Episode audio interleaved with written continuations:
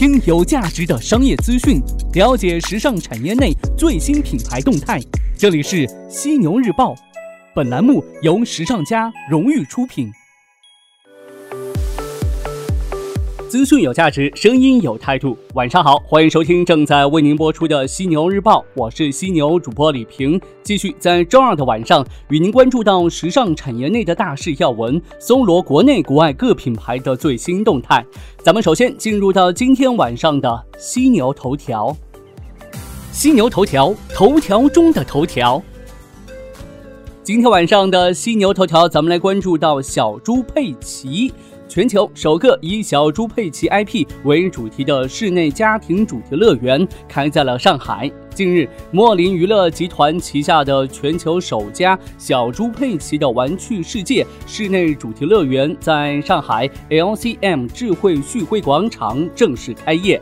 这个项目呢，由小猪佩奇的商标持有者伊万独家授权莫林娱乐集团运营，是该集团拓展上海主题乐园市场的重要一步。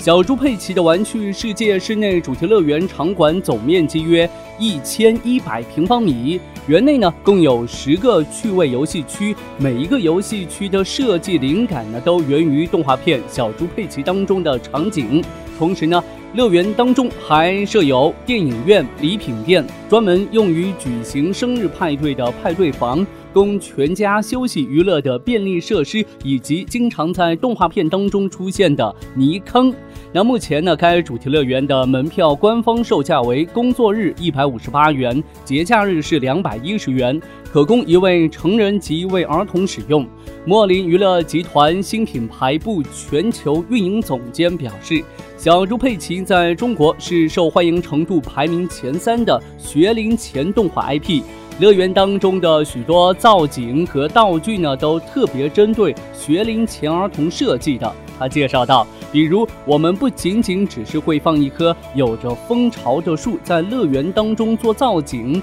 我们还会为这棵树配置蜜蜂的声效，以此来让小朋友们了解到蜜蜂的声音是怎么样的。莫林娱乐集团是全球三大主题乐园运营商之一。根据2017年全球主题乐园调查报告显示，迪士尼、莫林娱乐和环球影城在全球主题乐园当中入园人次排名当中是位居前三的。莫林娱乐由短途景点、乐高乐园和度假主题公园三大业务组成，旗下呢拥有伦敦眼乐高探索中心、乐高乐园、海洋探索中心、杜莎夫人蜡像馆等全球知名品牌。而小猪佩奇的玩趣世界是莫林娱乐今年启动的新品牌，专注于更细分的早教市场。以中国为重点的亚太市场被莫林娱乐视为最重要的发展区域之一。莫林娱乐集团 CEO 曾透露，美国和中国是集团目前增速最快的两大市场，而在亚太地区呢，更看好中国。根据莫林娱乐集团新品牌部全球运营总监介绍，莫林娱乐集团去年在亚太地区取得了百分之三十五点七的增速，发展势头比美洲及欧洲市场呢更为强劲。中国对于莫林娱乐集团来说的话是主要的增长点。仅今年年内呢，莫林娱乐集团在中国市场的场馆数就翻了一番。中国中产阶级的崛起以及消费升级下，消费者对主题乐园等休闲娱乐项目的热衷，也是吸引莫林娱乐集团投资中国市场的原因。那莫林娱乐集团新品牌部全球运营总监还对此说道啊，中国的中产及高产阶层是主题乐园的主要消费群体，这一群体的消费力强劲，预计到二零三零年，这一群体的消费总额呢将占到全中国的一半左右，而这一人群的总量也将在未来十五年左右新增三点二亿。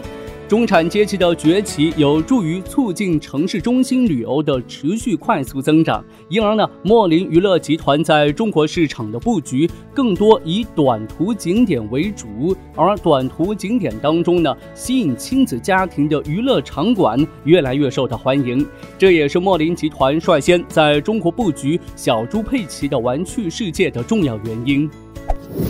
莫林娱乐集团新品牌部全球运营总监，同时也认为，中国商业地产更青睐家庭娱乐类场馆及拥有知名 IP 背景的场馆，而小猪佩奇的玩具世界正符合这样的要求。随着收入的增加，中国家庭更愿意在休息的时候去往可以全家共同游玩的地方。这让家庭类娱乐场馆成为了一大热点。此外呢，知名 IP 自带流量，可以有效的为商场吸引人流，因此呢，也受到商业地产的青睐。第三方数据也证明了亲子家庭娱乐项目的受欢迎趋势。根据同城旅游数据显示，在针对既往亲子游消费经历的调查当中，有亲子游出游经历的受访者当中，曾带孩子去主题公园，包括动物园的比例高达百分之八十一点七三。根据安信国际证券统计，在上海迪士尼的客户群体当中呢，近七成外省市消费者。会与配偶、子女或父母一同游玩，进而表现出家庭游、亲子游的特征。然而呢，在主题公园与景点开发过热的中国市场，主题乐园的生存仍然面临很大的挑战。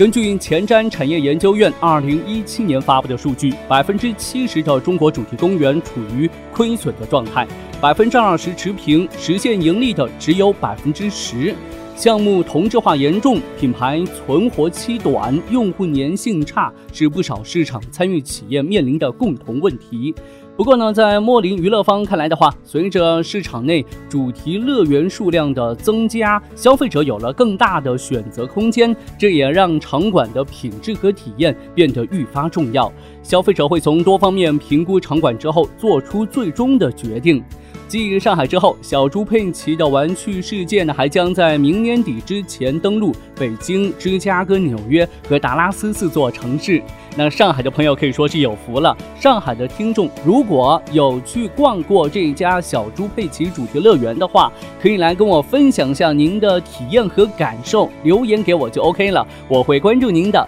每一条留言。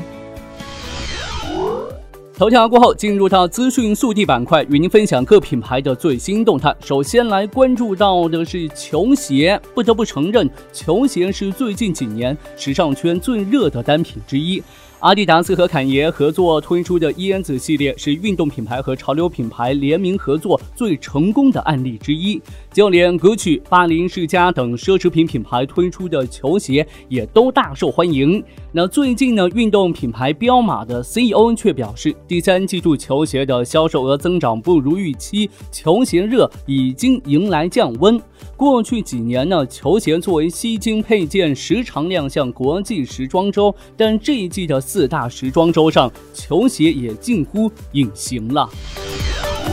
根据 COS COS 官方的消息，今年十二月将在北京三里屯开设全球首个男装店。二零一八秋冬系列将在店内发售。该店约占地面积是一百七十四平方米，店铺设计与品牌的简约风格相同。为了呼应北京的胡同特色，该店铺将贯穿两个街道入口。店铺内还将提供有书籍和设计刊物的休息区域。COS 由 H&M 集团创立于2007年，全名为 Collection of Style，百分之六十的设计呢都在欧洲完成的。因极简、时髦和气质型设计，被称为平价版的 Celine，均价在千元左右。COS 在 H&M 集团的九个品牌当中发展较为出色。2009年至2014年间，销售额从1.32亿美元增至6.25亿美元。H&M 集团预计，COS 有望在本财年进入十亿美元俱乐部，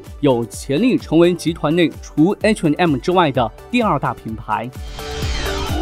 天猫店流量下休闲服饰品牌 Esprit 的衰退加剧。截至九月底的一季度，母公司思捷环球固定汇率销售大跌百分之十六点二，而上财年整体跌幅百分之十一点一，期内实现销售跌幅百分之十六点八，由四十点零八亿港元跌至三十三点三四亿港元。总部位于香港的公司表示，销售下滑主要因客流量持续的下降，而欧洲温暖天气延长影响秋季产品的销售。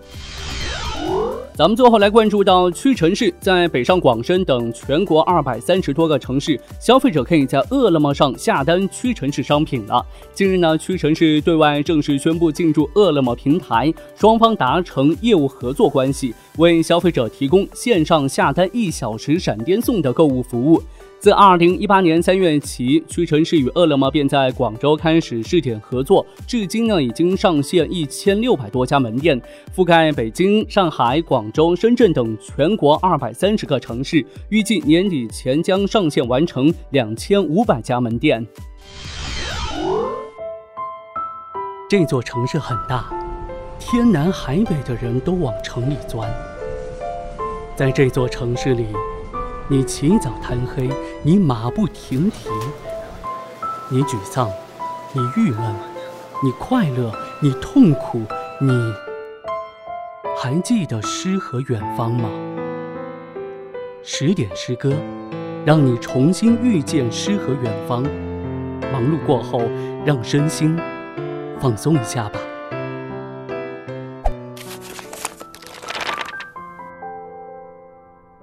我向自己说：“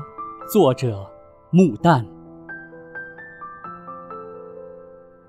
我不再祈求那不可能的了，上帝。当可能还在不可能的时候，生命的变质、爱的缺陷、纯洁的冷却，这些我都继承下来了。我所祈求的，因为越来越显出了你的威力。从学校一步就跨进你的教堂里，是在这里，过去变成了罪恶，而我匍匐着，在命定的绵羊的地位。不，不，虽然我已渐渐被你收回了，虽然我已知道了学校的残酷，在无数的绝望以后，别让我。把那些课程在你的坛下忏悔，虽然不断的暗笑在周身传开，而恩赐我的人绝望的叹息。不，不，当可能还在不可能的时候，我仅存的血正恶毒的澎湃。一九四一年。三月。